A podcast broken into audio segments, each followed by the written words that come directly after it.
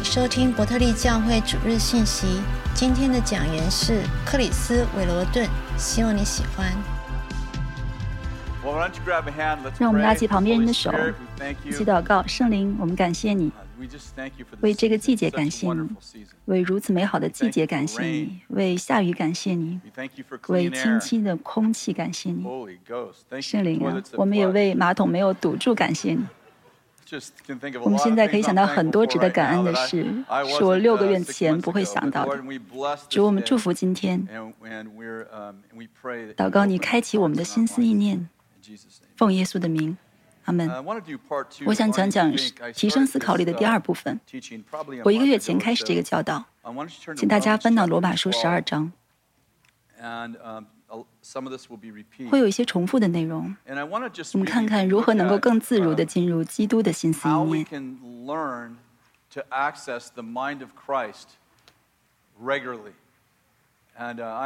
我也在学习。大概几年前，我有些神经衰弱，持续了一段日子，大概半年左右。其实持续了一年半。但有半年时间，我躺在沙发上开始读脑神经的书，学习如何康复。之后，我对神经科学很感兴趣。我不是专家，只是新手。但我确实觉得圣灵开始教导我，在学习一些新事。我对智慧特别渴慕。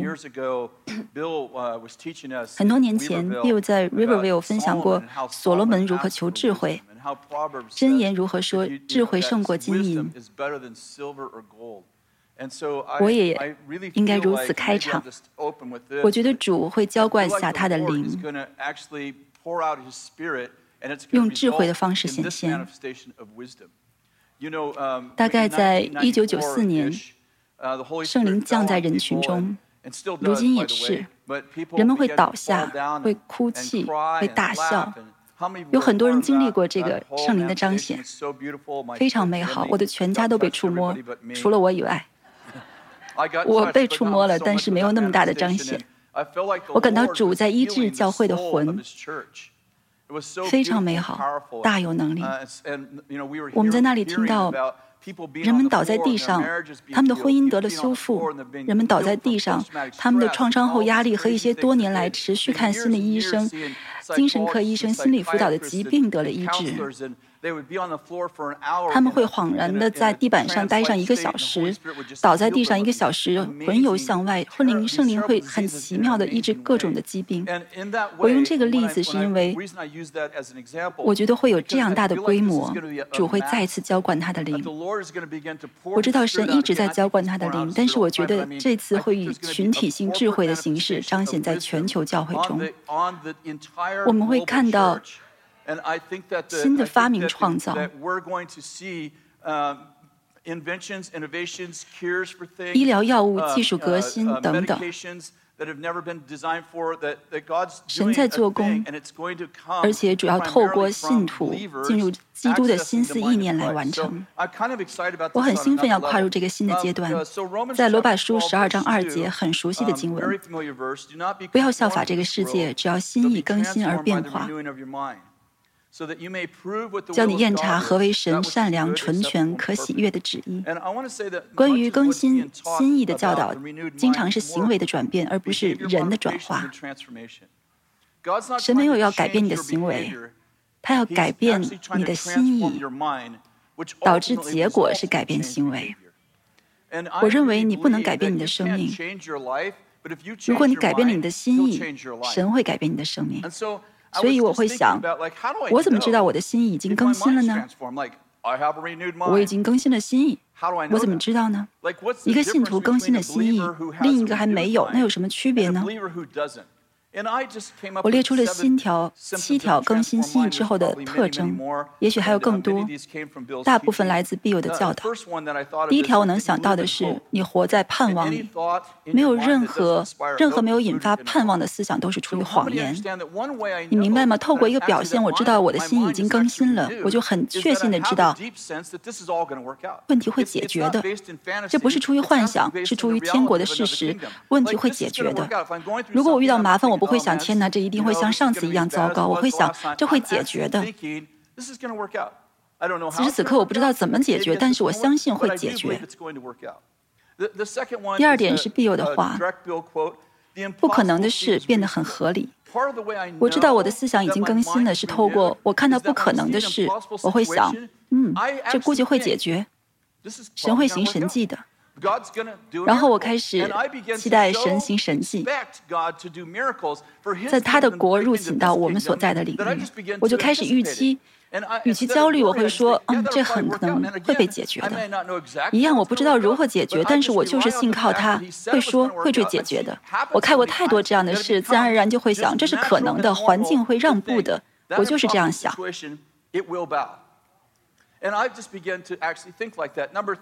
第三点，你有平安不忧虑，你的推测都是积极的。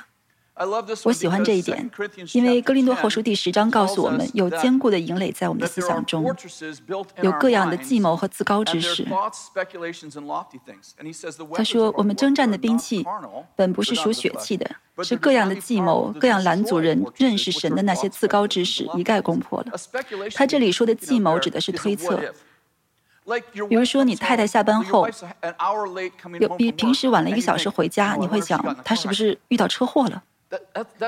这就是个推测。如果推测是正向的呢？如果她一晚了一个小时回家，你想，哦，我想她可能在路上 为我买了一份很棒的礼物，或者她在路上遇到了圣诞老人。我儿子放学后晚了一小时回家，我不会想，哇，希望他没有被外星人劫持。如果是一个青少年的话，也许我反而希望他被外星人抓走。我会想啊，我想他可能被请到了校长办公室，他得到了本月最佳模范生的奖。我怎么知道我的思想更新了呢？当我推测发生了什么时，我会自然想到好事情。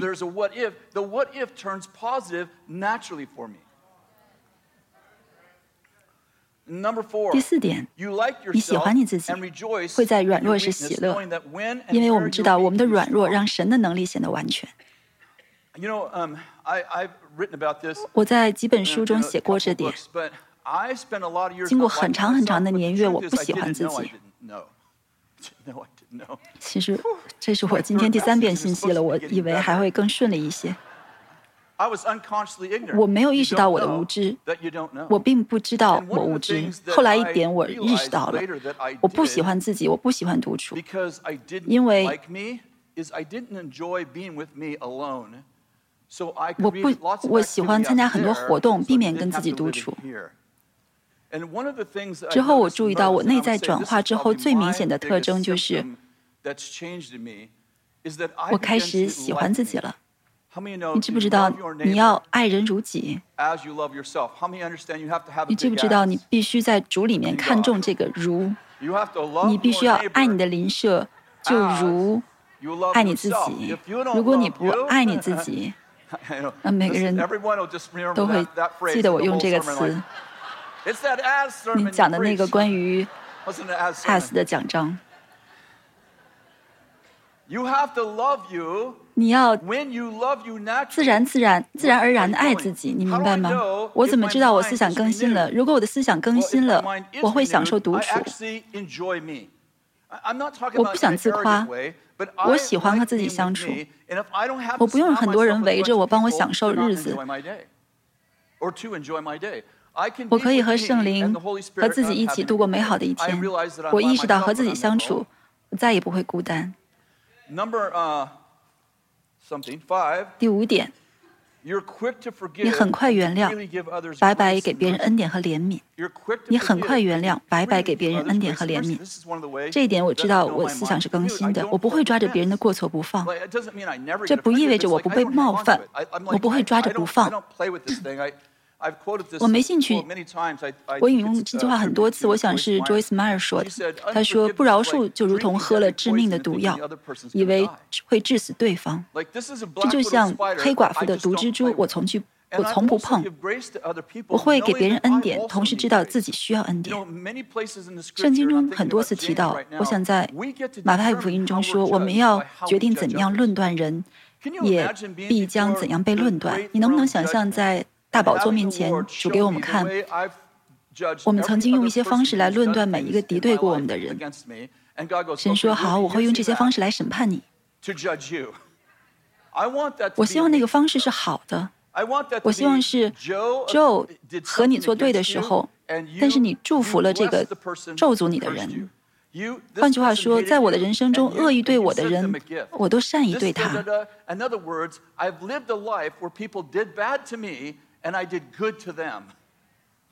神会说，这就是审判你的方式。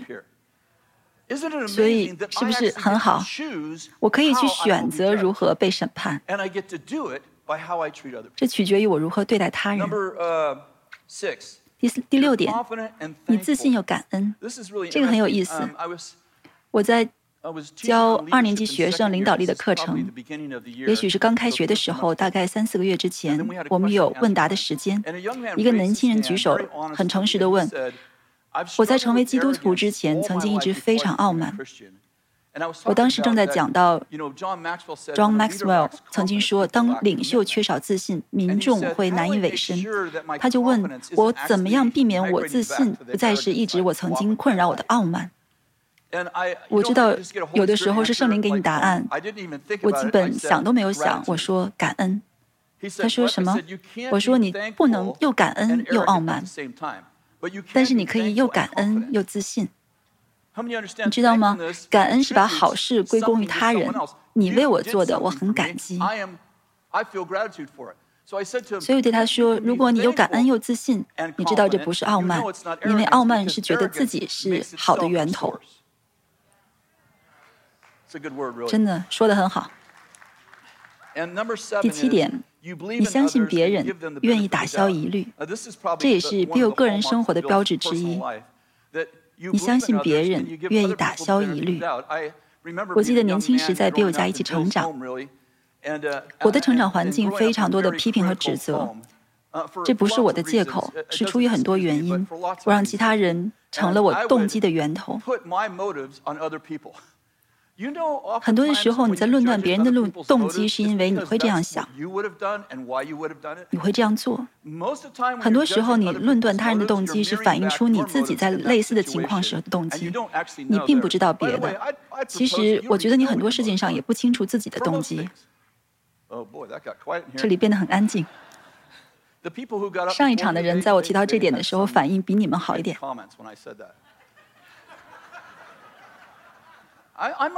我不是说你动机不好，我是说我会多重思考。我做事通常不会只有一个动机。我甚至不清楚这个动机是什么。我不会停下来想啊，我为什么会这么做呢？哦，四十年前我十一奉献是因为 Bill 鼓励我，我想成为一个慷慨的人。但是我每周都奉献，我不会想，哎，这周我为什么要这么做？我只是做。有人开车想插到我前面的时候，我为什么让他先走？我这么做是因为我想当一个好的基督徒，还是我不这么想？我只是让他先走，让他。有的时候我会暗慢骂他一句，但是我还是让他先走。我想说的是，我不去论断别人的动机。你不知道别人的动机，你都不一定知道你自己的动机。也许你有的时候知道，但你一定不知道别人的。很有意思，你用自己的意图来衡量我们的生活，却用别人的行为来审判他们的生活。我也许做了错事，但是我初衷是好的。我会说，哦，我在试着做好事。但是对别人。我们会因为他们的行为论断他们。听好，我知道我的心意更新了，是我愿意打消对别人的疑虑。我会说，我相信他们的初衷是好的。好，下面我来谈谈神经传导通路。我不是专家，我读过一些资料，为了帮助自己康复，之后也希望帮别人康复。我想谈谈我们的大脑是如何运作的。我们更新思想，从神经科学的角度，到底意味着什么？首先，我很喜欢这一点。我读过一本书，作者提告提到神经传导路线的样式，你可以想象成一个很大的奶酪，很大的一块奶酪。你拿一颗很烫的钢珠放到奶酪上，珠子会穿过奶酪。你想象一下神经传导的路线。这就是我们知道的神经传导路线的样子。用比喻的方法，你经常用这种方式思考，你的路线会越变越宽。换句话说，你一次一次的重复同样的思路，你就拓宽了神经传导的路线。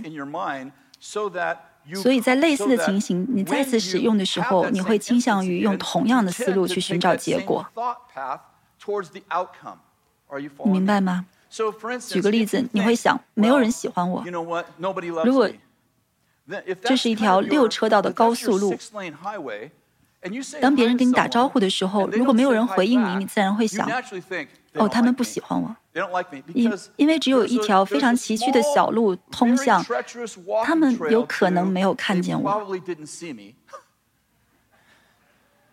但是有一条六车道的宽阔的高速路通向，没有人喜欢我。我会选择最省力的神经传导路线。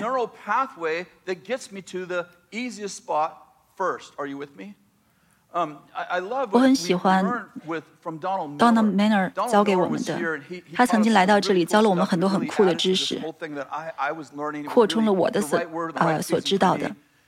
对我来讲，绝对是在对的季节里领受对的话。他描述，他说，我们的大脑倾向于用最少的能量思考，跟刚才讲的是一个意思。他说，你的大脑希望用最少的能量产生一个想法。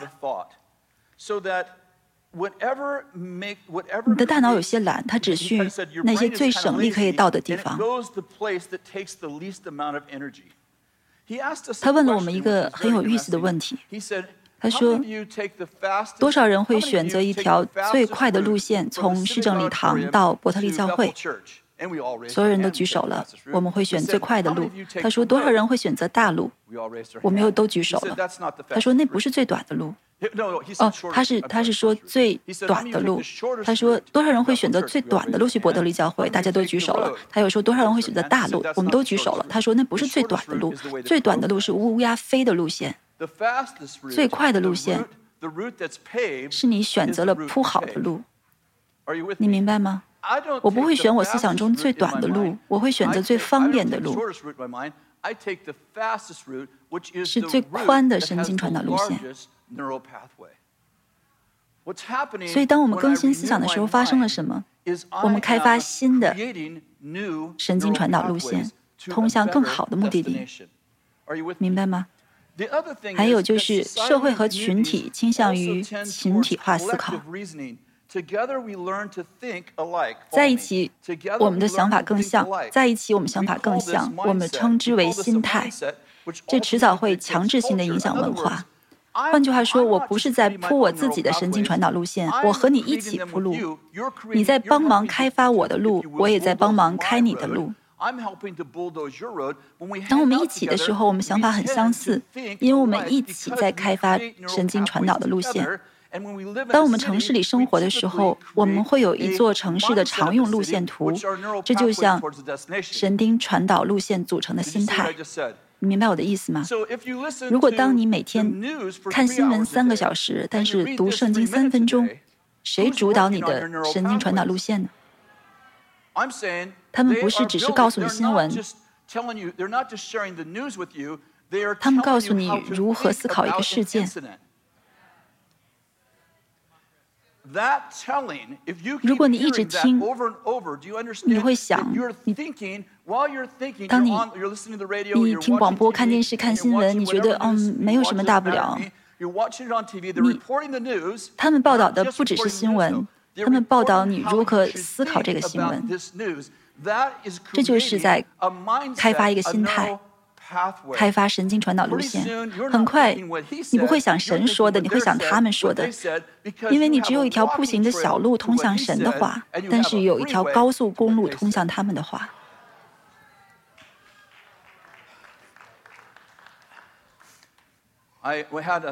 上周有一些领袖在我家里。过去几年，这个想法在我心里有很重的位置。我真的感觉在这方面，主在释放给教会新的启示。我问了大家一个问题：你能想到从这里到市政礼堂需要多少种方式？有人说：“哦，我们可以开车，我们可以走路或骑自行车。”我们就开始想。后来有人说：“哦，我们可以挖个隧道过去。”还有人说，我们可以架一条绳子荡过去，然后我们就开始异想天开。我想说的是。如果你有很容易的路线，你不会想到 反常规的想法。这就是为什么我们的思想没有更新，为什么我们总是用同样的思路？因为固定的思路变得自动化。我们必须停下来。我在说，为了更新心意，我们要放弃方便的答案，去问还有没有其他答案？还有没有更好的答案？我想到伊隆马斯克，嗯我觉得他是当代最伟大的思想家。之一，他现在还不认识神，我一直在为他祷告。我很喜欢这个人，虽然我没有见过他。大概三四年前，他在洛杉矶的高速路上遇到堵车，水线不通。那是一个非常严重的堵车。当年有没有人在赶时间的时候遇到严重的堵车？是的，就很气急败坏，对不对？他在高速路上遇到严重堵车，他就想，你知道吗？我们应该建一个超回路列车系统，在洛杉矶的高速路地下开七个隧道。你把车开到一个电动滑板上，在七层的隧道里面，用每小时二百二十七英里的速度被发射出去，你七分钟就可以通过这个拥堵的路段了。你会说，我也想过呀，啊，是的，但你没有修建隧道。他经历堵车之后，就开了一家公司，名字是无聊公司，是堵在高速路上无聊出生的。你知道我堵车的时候在想什么？广播里在放什么节目呀？他有段时间很沮丧，感到无望，因为他觉得地球有很多问题，人口过剩等等。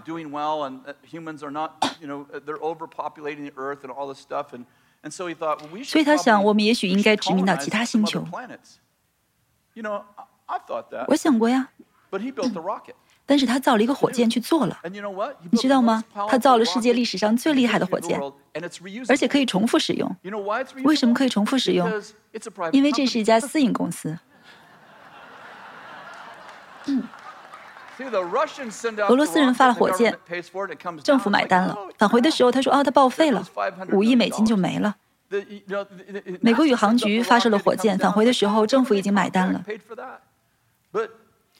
但是伊隆是火箭的主人，他说：“哎，我能收回吗？为什么我不能重复使用呢？”我想说的是，你需要你新的神经传导路线。很多的时候，我们想问题，神说：“这是我给你的挑战，你的思想需要建一条高速路来更好的思考。”你们落在百般的试炼中，都要以为大喜乐。在百般试炼之后会产生什么呢？求智慧，神会在试炼时加给你。试炼时会发生什么？我会产生新的神经传导路线。神说，在试炼中，如果你向我求，我会给你智慧，你会转化思路，你的思想中会修建新的高速路。约书亚记第一章，摩西刚刚去世，他是那个时代最伟大的领袖。他直到去世也没有能带人们进入应许之地。你可以想象这天不好过。上帝要委任约书亚带领大家进入应许应许之地，去完成他们最伟大的领袖没有完成的事。上海就上帝就把事交给他。神在第一二三节确切地告诉他说，他将带领大家进入的地方。第五节他说：“你平生的日子，必无一人能在你面前站立得住。我怎样与摩西同在，也必照样与你同在。我必不撇下你，也不丢弃你。当你，你当刚强壮胆，因为你必使着百姓承受那地为业。这是我向他们列祖启示应许他们的地。只要刚强、大大壮胆，谨守遵行我仆人摩西所吩咐你的一切律法，不不可偏离左右，使你无论往哪里去都可以顺利。这律法书不可离开你的口，总要昼夜思想。大家说昼夜思想，总要昼夜思想，好使你谨守遵行这书上所写的一切话。注意听，如此你道路就可以亨通，凡事顺利。你的道路就可以亨通，凡事顺利。他没有说我会让你顺利，他说你会让你顺利。关键是什么？关键是要昼夜思想神的话语。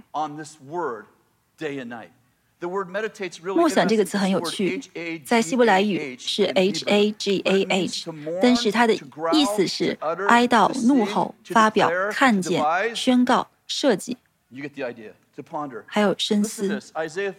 以赛亚三十一章四节，耶和华对我如此说：狮子和少壮狮子护食咆哮，神宣告他会他的人民咆哮。少壮狮子护食咆哮，咆哮这个词就是默想的意思。神不是说听着，Josh，我想让你默想，我要你到那个角落里去，放空思想。放空，放空，你可以的，你可以赢的。不是，他在讲的是神同在中默想，默想上帝不是清空我们的思想，是让神充满我们的思想，就像狮子在猎物上咆哮。这个比喻就像狮子追捕猎物一样。我开始有新的神经传导路线，我会告诉自己，我不会再那么想，我要建一条六车道的高速路来直达神的想法，我要积极主动，作为一位战士。就像狮子一样，我打算建立新的神经传导通路，通过神对我的说的话来更新我的心。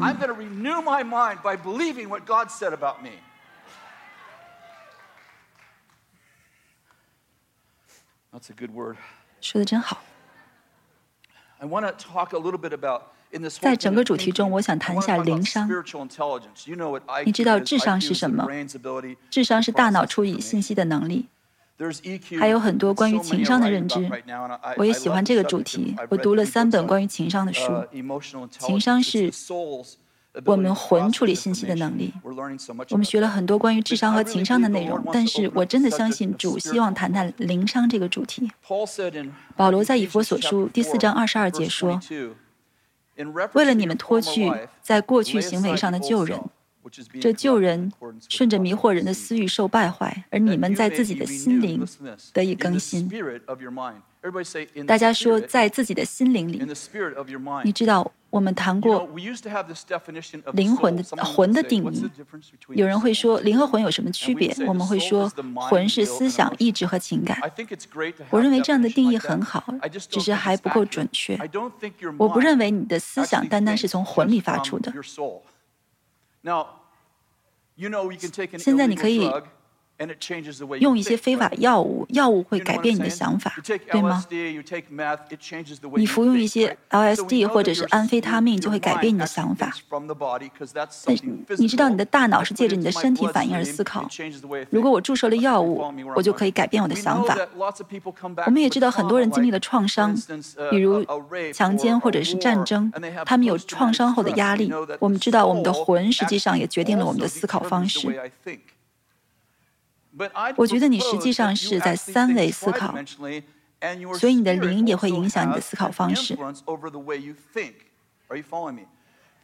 当保罗谈到心意更新的时候，他实际上特别在谈论你如何更新你心意的第三个层面。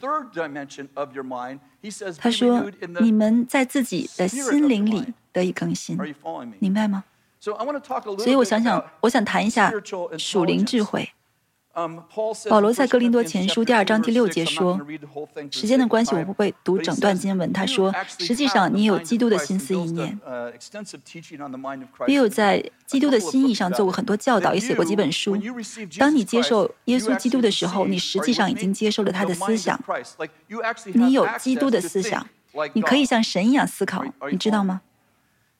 前几天我才开始思考属灵智慧，我把它写了下来。我来读给你们听。你的智能手机虽然不能储存所有的网上信息，却可以连接所有的网上信息。智能手机的内存所可以存储、下载一些信息，但是是相对有限的。你有没有在坐飞机的时候，你以为下载了这部电影，结果上了飞机，你才发现它不在你的手机内存里？你之前一直在看这部电影，但是它不在内存里。你明白我的比喻吗？所以，虽然我们的内存里有一些资料，但是大部分的时候，我获取资料是通过互联网，通过这个渠道，我可以连接海量的网上资讯，远远的超过我的手机可以储存的。所以。智能手机是个很好的例子，可以来说明智商、情商和灵商。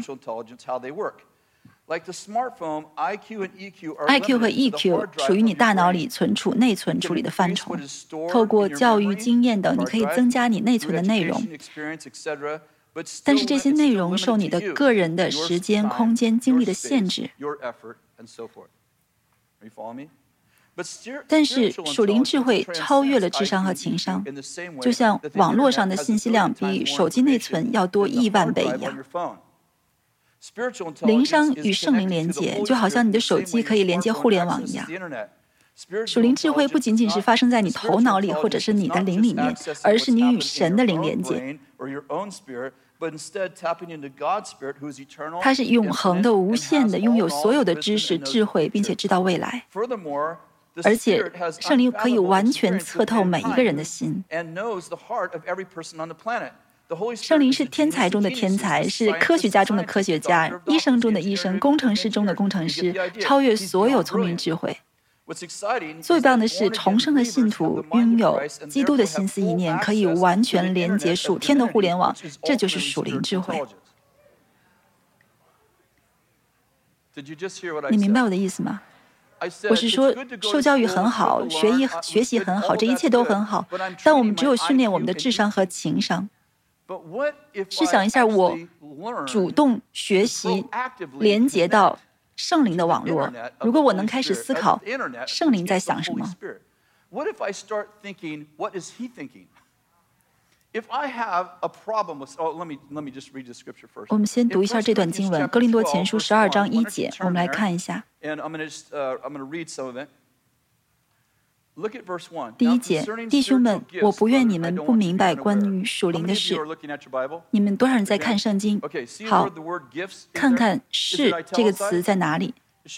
它是不是斜体的？它应该是斜体的，因为它不是希腊文原文。换句话说，希腊文原文是这样说的。现在，关于灵性，弟兄们，我不愿意你们不明白。我觉得保罗的意图不是教导圣灵的恩赐，他的目的是教导属灵的世界，属灵世界是如何运作的。我们来看第四节。恩赐原有分别，圣灵却是一位。执事也有分别，主却是一位；功用也有分别，神却是一位。执事也有分别，主却是一位。大家说一位。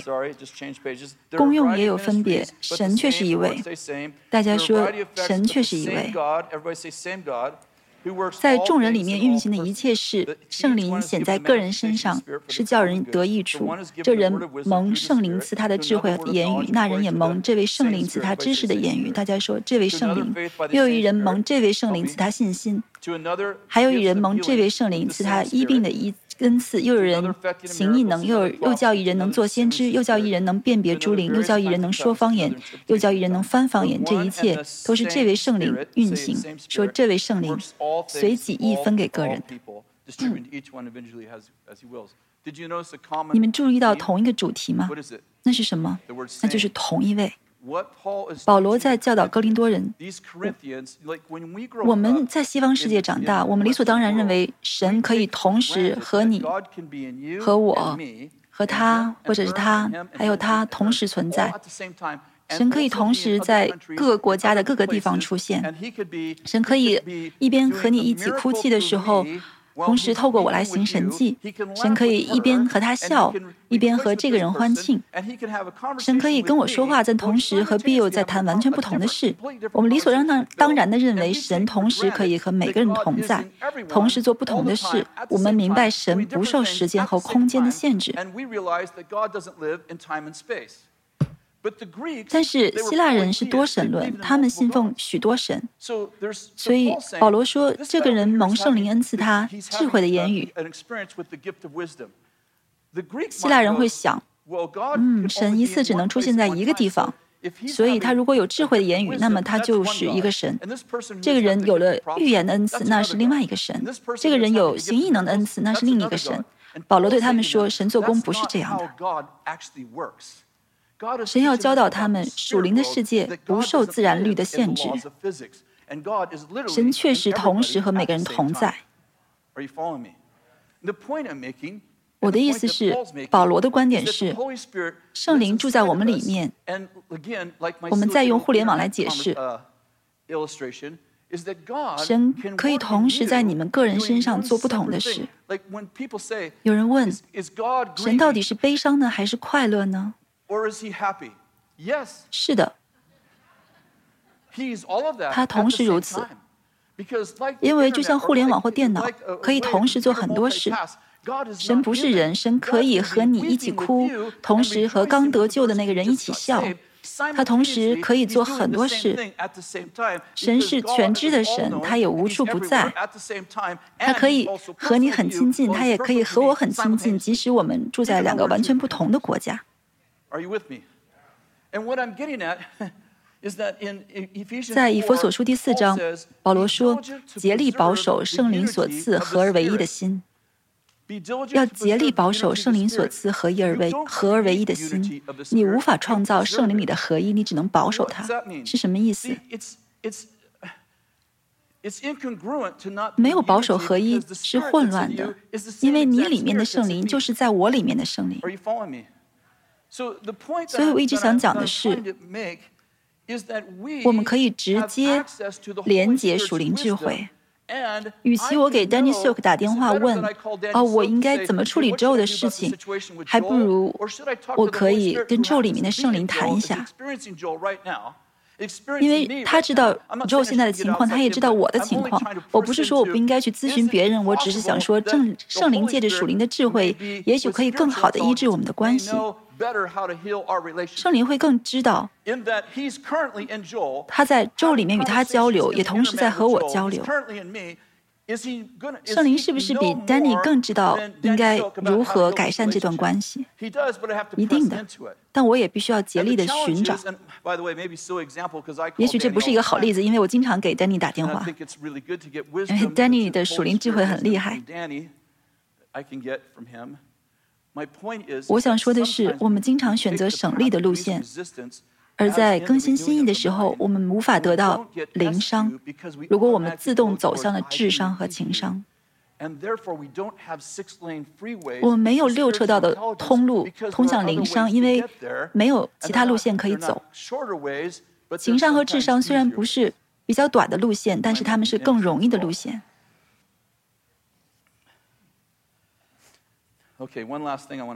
最后，我想讲的事情更刺激。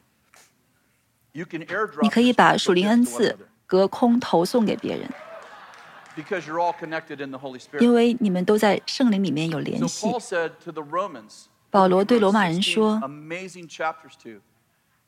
他在第一章说，我切切的想见你们，我要把这些属灵的恩赐分给你们，使你们可以兼顾。”他说：“我要把这十六张书信给你，但他们不会对你产生该有的影响。我亲自在那里，你们那里分赐的属灵恩赐所成就的，比这些书信大得多。”他说：“你们还没有被兼顾，因为我还没有分给你们属灵的恩赐。换句话，这些年来圣灵所给我的，我通过试炼所得到的，通过更新我的心意，建立我自己的神经传导路线所得到的，通过我经历圣灵所得到的，我可以白白的隔空投放给你们。这就是分赐。”保罗在提摩太书前书四章十四节说：“你不要轻忽所得的恩赐，就是从前借着预言在众长老按手的时候赐给你的。”换句话说，他对提摩太说：“提摩太，长老们在那里，他们按手在你身上，给了你恩赐，你需要用他们做事。”我说的是，灵商可以从一个人传递给另外一个人。我可以把圣灵所给我的传递给你，我心意的更新可以白白的投空给你，投放给你，这就是传承或者分赐。有的时候，你通过别人的讲解来学习，你正在建立新的神经传导路线，更新你的心意。有的时候，神通过另一个人给你一种恩赐。突然之间，就打开了新的世界。你没有花时间修建新的道路，它是从神而来的。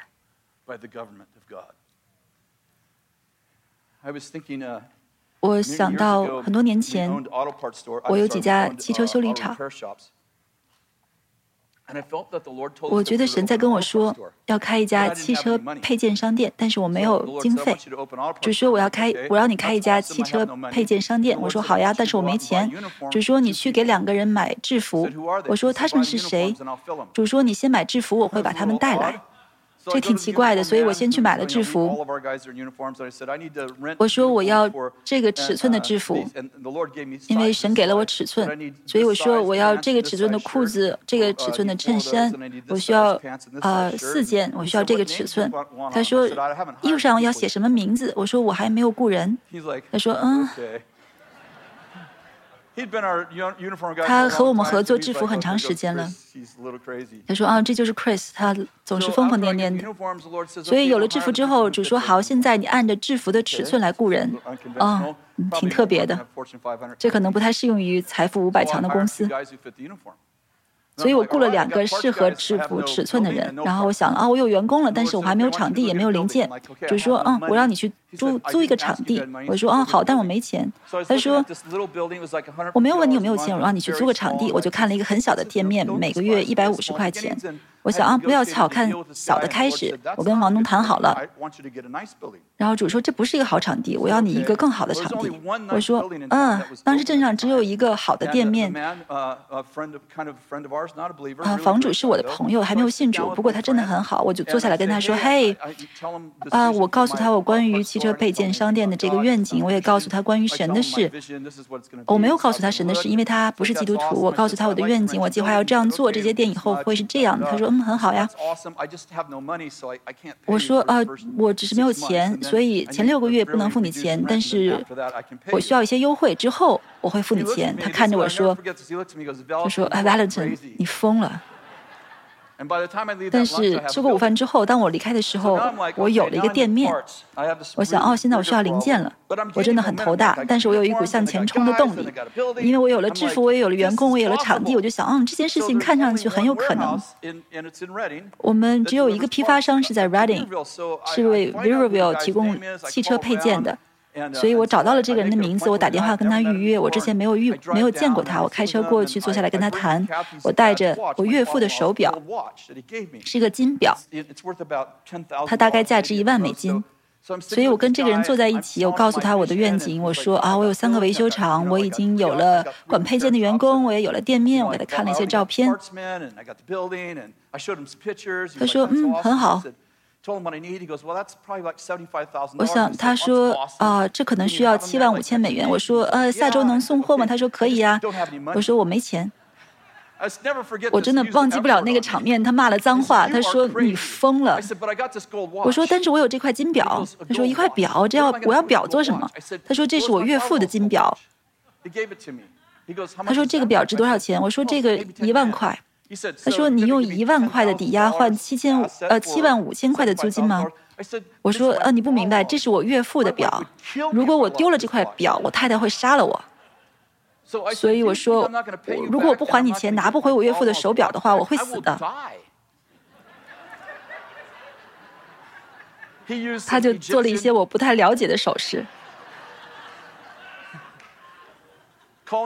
三天之后，他回我回了电话，说：“好吧，那我下周送货给你。”我把表给了他。三年之后，三年之后我拿回来了。我就是这样开始的。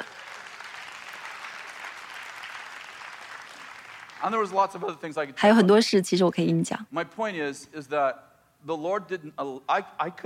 我不能用智商和情商，是因为我没钱。我不得不找另一个方法去目的地。你有没有想过，如果你不是没有必要非要走新路的时候，你能不能有意识的去开发新的路线呢？会不会好很多？你会想，我还有其他的方法吗？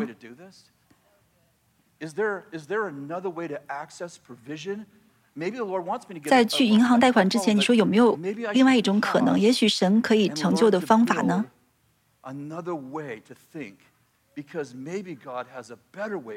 也许神有更好的方式给我。也许是神允许我这样思考，是因为我的无知。但是他的呼召让我去了更高的地方。今天你可能在一个处境中，你可能觉得我已经错了，我已经用了所有的方法。我说没有，你没有用过所有的，就好像还有很多的路可以去市政礼堂。